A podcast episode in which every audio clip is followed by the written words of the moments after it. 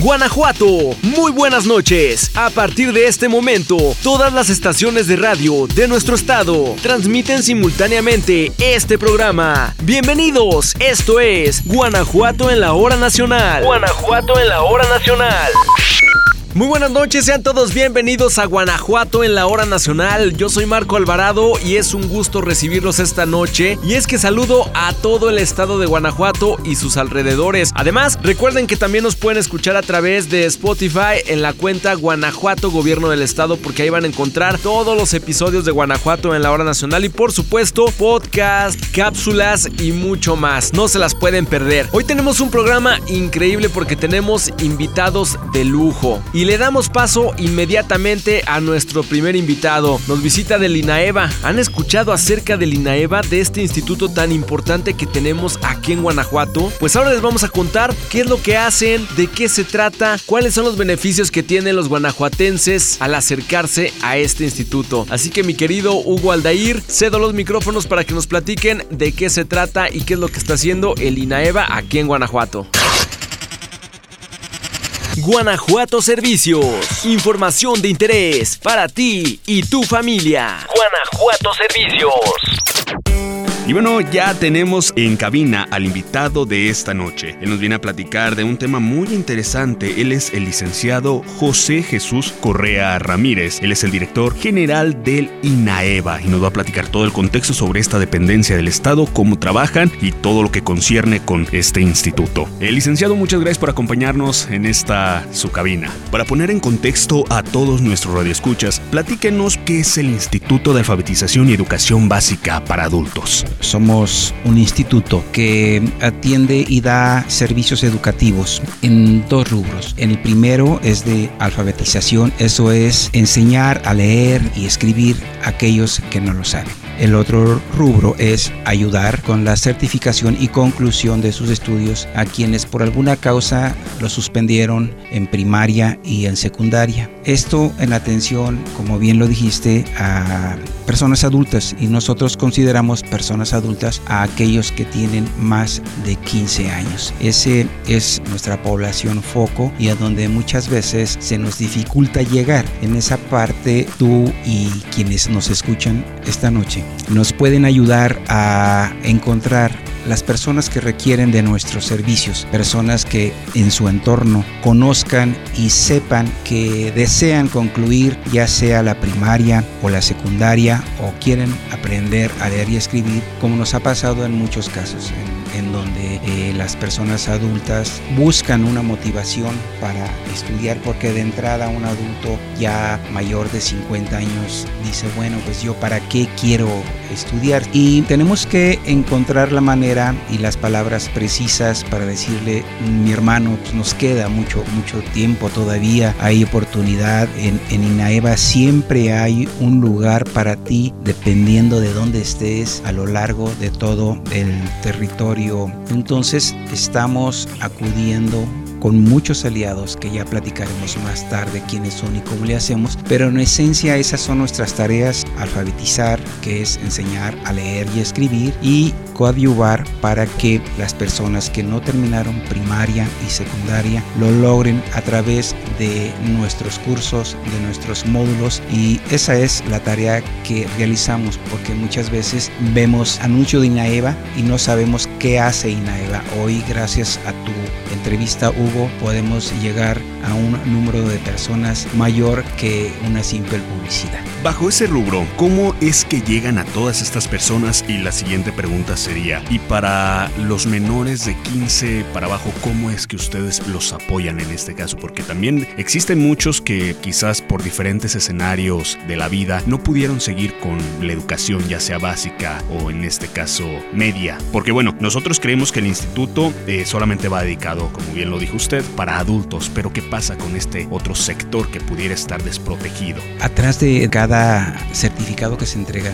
hay una gran historia. En el caso que nos ocupa de los chamacos 10-14, te platico, viene a mi mente un caso de un chamaco que suspendió estando en la edad de 10-14 se ve en la necesidad de suspender sus estudios porque sus padres se enferman y él tiene que hacerse cargo de sus hermanos menores. Al pasar esto, entonces él suspende sus estudios y los años avanzan. Él ya no está en la oportunidad ni con el ánimo ser mayor de edad y integrarse al grupo de la edad que le corresponde. Entonces nosotros lo incorporamos en esta etapa de 10 a 14, en menos de 15 años, y entonces en ese momento le hacemos un examen de diagnóstico para ubicarlo en los módulos que le faltan para aprender. Le acompañamos, le integramos a un círculo de estudio y cuando su asesor considera que ya está listo para preparar su examen, preparan el examen,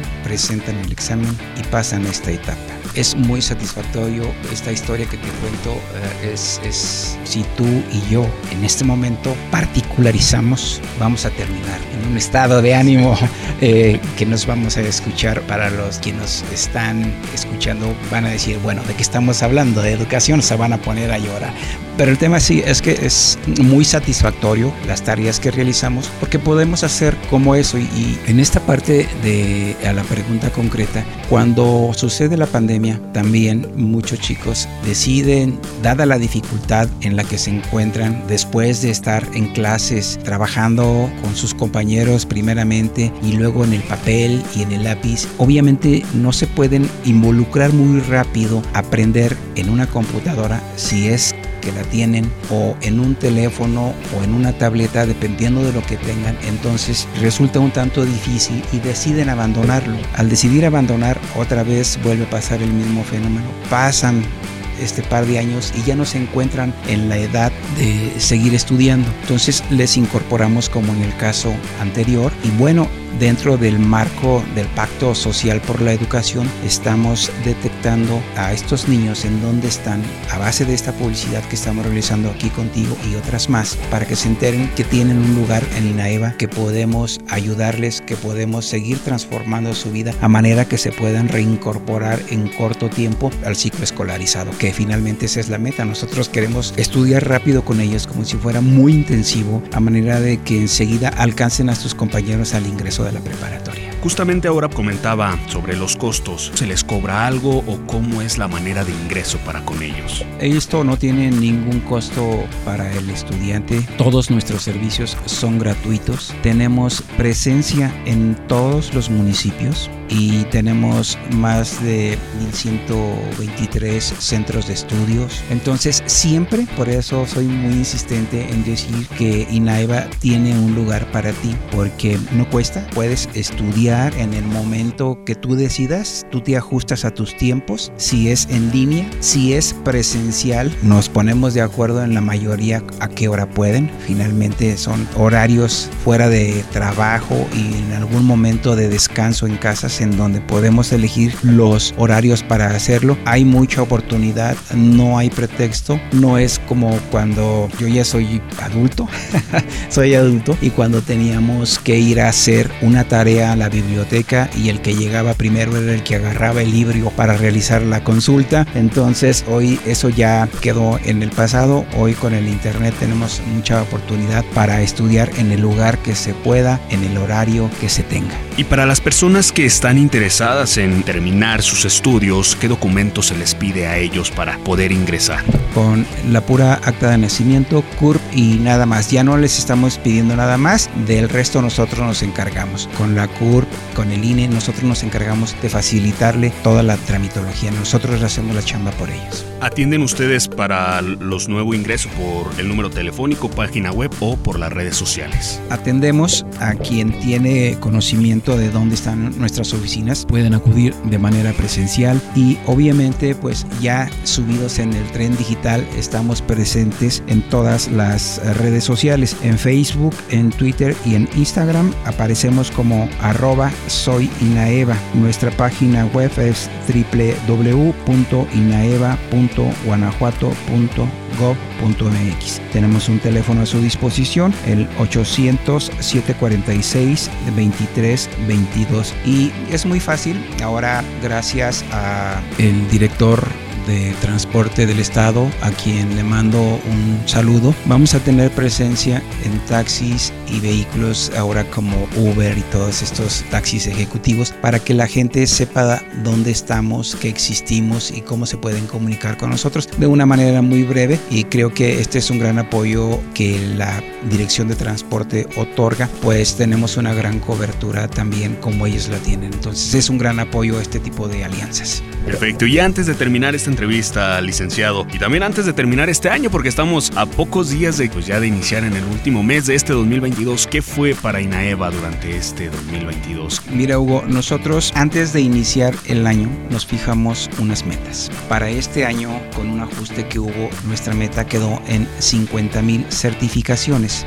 Déjame decirte que somos por cuarto año consecutivo el número uno, el estado número uno en toda la República en atención al rezago educativo. En el 18 fuimos segundo lugar, pero estos últimos cuatro años hemos sido el primer lugar. Estas metas son las metas más altas que cualquier estado tiene. Hay estados que ya terminaron hoy y lo celebran. Yo también les digo pues felicidades, pero sus, sus metas son de 13 mil, de 10 mil. Y bueno, todos de acuerdo a su entorno tiene su esfuerzo. Esas son sus metas, pero nosotros hemos sido siempre un tanto ambiciosos y por eso en cada entrevista le doy gracias a mi equipo, porque yo les digo que en Guanajuato lo que sobra es actitud y actitud porque es el coraje que le imprime cada personaje que trabaja y colabora con nosotros en INAEVA para llegar a cabo estas metas que sí cabe mencionar, que una meta es una cifra, es un número, pero como ya lo vimos hace un momento, atrás de cada cifra,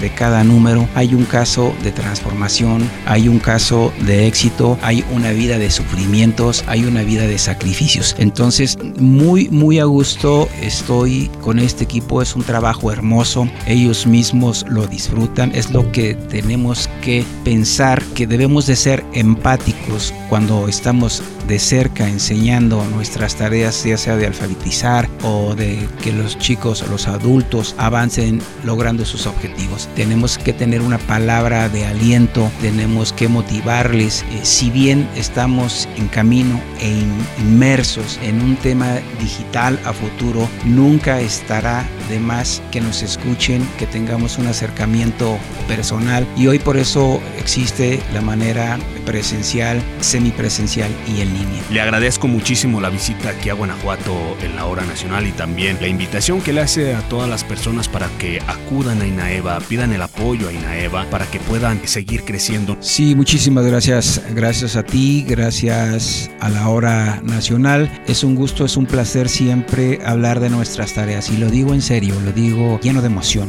porque este trabajo es lindo, es lindo, es hermoso y gracias por esta oportunidad. Así es que ya lo saben, quieren pedir informes lo pueden hacer en redes sociales, aparece en Facebook, Twitter e Instagram como arroba soy Inaeva, así como también la página web que es www.inaeva.guanajuato.gov.mx o llamar al teléfono 807 46 23 22 porque la próxima historia de éxito puede ser la tuya. Muchísimas gracias, licenciado José Jesús Correa Ramírez, él es el director general del INAEVA, nos acompañó esta noche aquí en Guanajuato en la hora nacional. Yo soy Hugo Aldair y seguimos con más, no le cambie. Interesante tema, agradecemos mucho su visita a nuestros amigos del INAEVA, los esperamos pronto y nosotros seguimos con más de Guanajuato en la hora nacional. Así que Charito Morales, platícanos el día de hoy de Diego Rivera porque sé que tenemos mucho que presumir de este grandioso personaje de Guanajuato. No te despegues de nosotros. Sigue escuchando Guanajuato en la hora nacional. ¿Qué tal amigos? ¿Cómo están? Muy buenas noches. Les saluda Charito Morales. ¿Quién de ustedes no ha escuchado hablar de Diego María Rivera Barrientos? Mejor conocido como Diego Rivera. Déjeme platicarle que fue un famoso pintor y muralista mexicano que nació el 8 de diciembre de 1886 en la ciudad de Guanajuato, Guanajuato. Tiempo después, viajó con su familia a la Ciudad de México, en donde tomó sus primeras clases de pintura en la Academia de San Carlos. Más tarde, enriqueció su formación en España, Francia e Italia y conoció varias propuestas de vanguardia, como el cubismo y el impresionismo. Les cuento que en 1922 regresó a México y comenzó una etapa como muralista. Se identificaba con los ideales de la Revolución Mexicana, con una fuerte inclinación indigenista. A través de su pincel plasmó escenas repletas de crítica social. Trabajó también en varios edificios representativos de la Ciudad de México, como en la Secretaría de Educación Pública, la Escuela Nacional de Agricultura de Chapingo y el Palacio Nacional. También realizó frescos en el extranjero, principalmente en San Francisco, Nueva York y Detroit. Al igual que David Alfaro Siqueiros y José Clemente Orozco, es considerado como uno de los mexicanos exponentes del muralismo en nuestro país. Después de una carrera tan fructífera, regresa a Guanajuato hasta un año antes de su muerte, el 24 de noviembre de 1957, en la Ciudad de México. En el Archivo Histórico General del Poder Ejecutivo podrás consultar material sobre este artista, como por ejemplo una copia de su acta de nacimiento, en donde se señala quiénes fueron sus padres, abuelos y padrinos y el estado de salud que tenía el niño en ese momento. Actualmente en la casa que lo vio nacer, marcada con el número 80 en la calle de Positos, se mantiene un museo que lleva su nombre, en donde se exhiben algunas de sus obras. Asimismo, en la glorieta de la UNESCO cerca de los Pastitos, se instaló una reproducción de su obra Fusilero Marino, elaborada en bronce y que mide 4 metros de ancho por casi 7 de alto, como un homenaje del pueblo guanajuatense a uno de sus hijos predilectos, Diego Rivera. Agradecemos al Archivo Histórico del Ejecutivo que nos mandó esta cápsula tan interesante acerca de la vida y obra de Diego Rivera. Y como lo escucharon, hay que visitar sus instalaciones, pues ahí van a poder encontrar mucho más información. Mientras tanto, continuamos con más y ahora escuchamos a mi querido Pablo Buzo del Archivo del Congreso, porque hoy nos tienen un tema interesante a más no poder. Así que los micrófonos son tuyos. Muy buenas noches, amables radioescuchas de Guanajuato en la hora nacional. Soy Pablo Buzo Muñoz, siempre agradecido con el espacio brindado al Archivo Histórico del Congreso del Estado. Y qué mejor que rememorar y recordar la vida del célebre escritor guanajuatense Jorge Ibargüengoitia en el marco de su aniversario luctuoso. Nació un 22 de enero de 1928 en la ciudad de Guanajuato y a lo largo de su vida se desarrolló como dramaturgo, narrador, periodista y ensayista. Egresado de la carrera de arte dramático, la maestría en letras en la Facultad de Filosofía y Letras de la UNAM y becado por la Fundación Rockefeller para estudiar teatro en Nueva York, así como una extensa trayectoria en diversos espacios académicos. Desde luego, este extenso recorrido es de suma importancia en la historia de la escritura de nuestro país, ya que Jorge escribía de una manera elegante y pulcra, pero con humor y picardía característicos que solo él podía imprimir en sus obras tal como Los Relámpagos de Agosto, la primera de estas acreedora al prestigioso premio Casa de las Américas, donde Ibargüengoitia deforma y dramatiza diversos acontecimientos históricos, integrándolos en una sátira de la concepción de la narrativa de la Revolución Mexicana. Desde luego, no hemos de olvidar una de sus obras más importantes, Las Muertas, que sin duda cambió la concepción no solo de forma literaria, sino quizás social, sobre los sucesos acontecidos por la las hermanas González, mejor conocidas como las Poquianchis. En esta narración, el objetivo de Ibargüengoitia es recrear hechos y escenarios a partir de la recopilación de testimonios que fueron expuestos a la luz a partir del descubrimiento de las fosas clandestinas donde Delfina, María de Jesús, Carmen y María Luisa sepultaban a sus víctimas, siempre apegado a su estilo narrativo. Sin duda, Jorge fue un escritor prodigioso y un orgullo para nuestro estado. En sus obras también plasmó a Guanajuato como en el caso de Estas ruinas que ves, donde los personajes están inspirados en gente real y son el reflejo de la sociedad guanajuatense. Una comedia de amores y enredos fallidos estructurada en lugares reconocibles. Guanajuato es tierra de grandes e ilustres ciudadanos y Jorge Ibargüengoitia es uno de ellos. Es por eso por lo que celebramos su vida y obra en esta fecha. Prodigio de la literatura latinoamericana y orgullo de la nación. Si quieres conocer esta y otras historias, te invitamos a que entres a https dos puntos doble diagonal.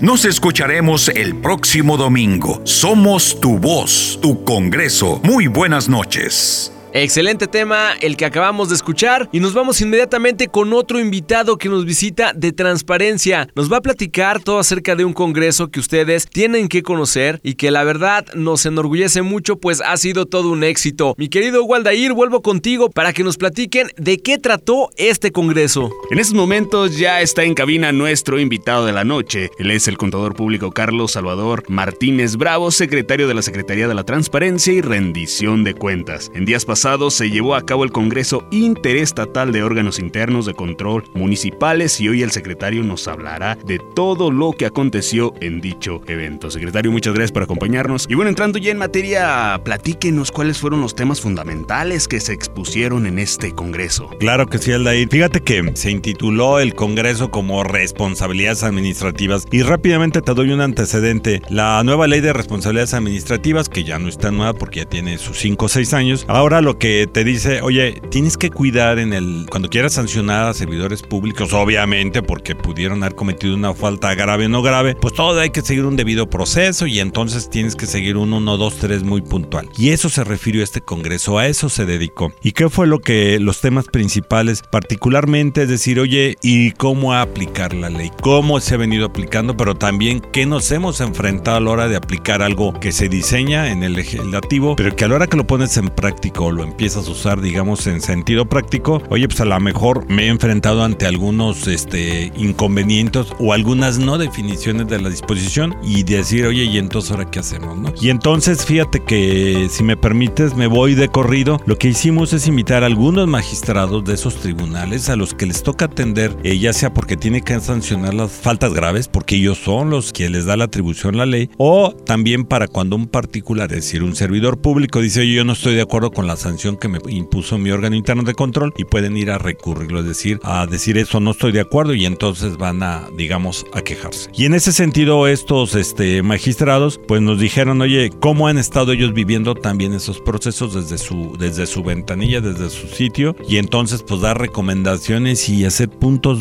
incidir puntualmente, perdón, en qué es lo que nos han de recomendar a estas contralorías municipales y obviamente también a los estatales, por supuesto, ¿no? Que era dedicado a los municipales pues por supuesto la ley es pareja para ambos, ¿no? Platícanos un poco acerca de las experiencias y conocimientos que dejó este doceavo congreso. Te voy a decir que bastante gratificante para los que estábamos, digamos, en la trastienda, ¿no? Que no es Carlos Martínez ni solo la Secretaría, sino las 46 Contralorías del Estado. Y fue muy gratificante porque de estos más de 529 municipios que estuvieron presentes con una o más de una persona, ya sea de manera presencial en el Poliforum aquí de León o a distancia a través de las plataformas que ahora conocemos de conferencia. Fíjate que fue muy, muy, muy, muy satisfactorio porque de los comentarios, pero particularmente del interés que mostraron, y tú lo apareces cuando estás en el sitio, cuando ves la permanencia de los que entran desde temprano y permanecen toda la jornada, es un buen indicador que realmente les resultó de mucho interés lo que ahí se trató. Y los resultados es que, insisto, se vio la ley de responsabilidades administrativas, también se trató el tema, oye, y la declaración de situación patrimonial, ¿qué hacer con ella? Es decir, y cómo asegurar que los servidores públicos este, están eh, verdaderamente declarando, ¿no? Ahora que ya todos la tenemos que presentar, ¿qué estamos haciendo los órganos estatales de control? Como decir a los municipios, oye, desde los estados también hemos tenido nuestra problemática, pero ¿qué hemos estado haciendo, no? Como por ejemplo, cómo es fortalecido los equipos de trabajo, cómo hay que estar revisando los procedimientos y cómo está retroalimentándonos para si no se está haciendo o se están cometiendo errores, como ir disminuyéndolos y perfeccionando también los procedimientos. También vino un conferencista, el, el maestro Sergio Guacuja, donde puso mucho énfasis en que ahora la ley no solo puede sancionar o no dice que sancione solamente a los servidores públicos, sino también a los particulares que intervengan en alguna relación, digamos, de negocio con el gobierno o con los gobiernos. Me refiero a las compras, a las prestaciones de servicio y te dice, ojo, ya los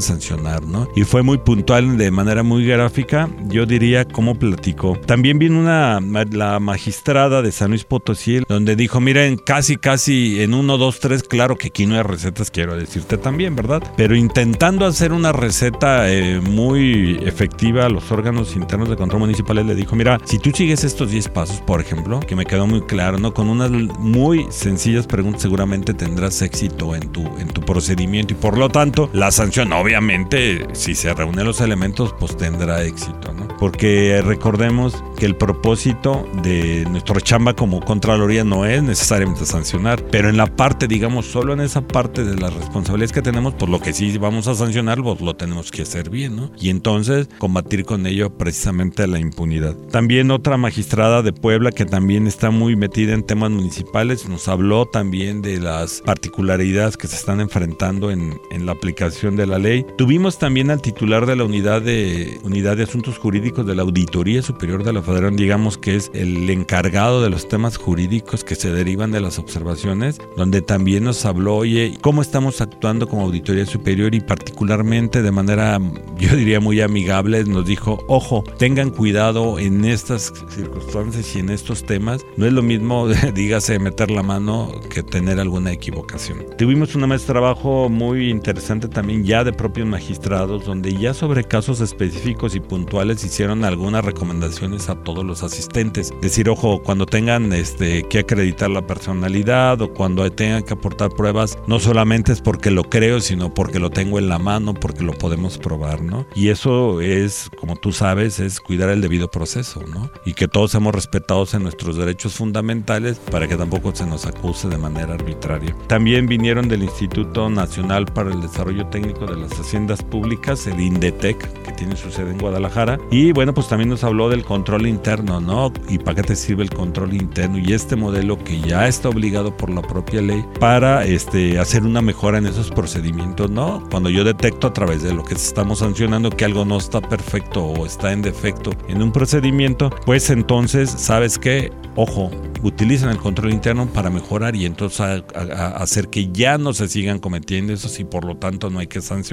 Dígase lo que te hemos dicho en otras ocasiones a todos, prevengamos, vamos a la previsión, no esperemos a corregir ni tampoco el deseo es andar cortando cabezas, ¿no? Y finalmente eh, con los contralores, con los representantes de algunas de las regiones del estado aquí de Guanajuato, lo que también ocurrió es que pues explicaron cuál han sido su experiencia, eh, cómo ha beneficiado a su propia Contraloría el, hecho de tener una alianza de Contralores, un club de Contralores municipales donde nosotros somos sus asesores técnicos. Y bueno, la verdad es que tuvimos de todo, pero todo con un enfoque de cómo aplicar de mejor manera la ley y cómo perfeccionar nuestros procedimientos para ser más efectivos y con ello pues no dar aliento a que se siga incrementando la corrupción, todo lo contrario. ¿no? Ponencias que estoy seguro dejaron grandes conocimientos. Ahora para antes de finalizar, ¿podría proporcionar las redes sociales y números de contacto para aquellas personas que, bueno, quieren estar al pendiente y actualizados con todo lo que concierne con la Secretaría de la Transparencia y Rendición de Cuentas. Con gusto, mira, estamos en Facebook, eh, estamos en arroba Secretaría de la Transparencia y Rendición de Cuentas, así como lo escucharon. En Instagram también estamos en arroba STRC Guanajuato, repito, arroba STRC Guanajuato, y en Twitter en arroba también CTRC Guanajuato. En esas eh, tres este, redes sociales, y ahí estamos con toda la ventana abierta de comentarios, de las sugerencias, pero también de las denuncias y todo lo que nos tengan que observar, pues por supuesto que, que lo pueden hacer.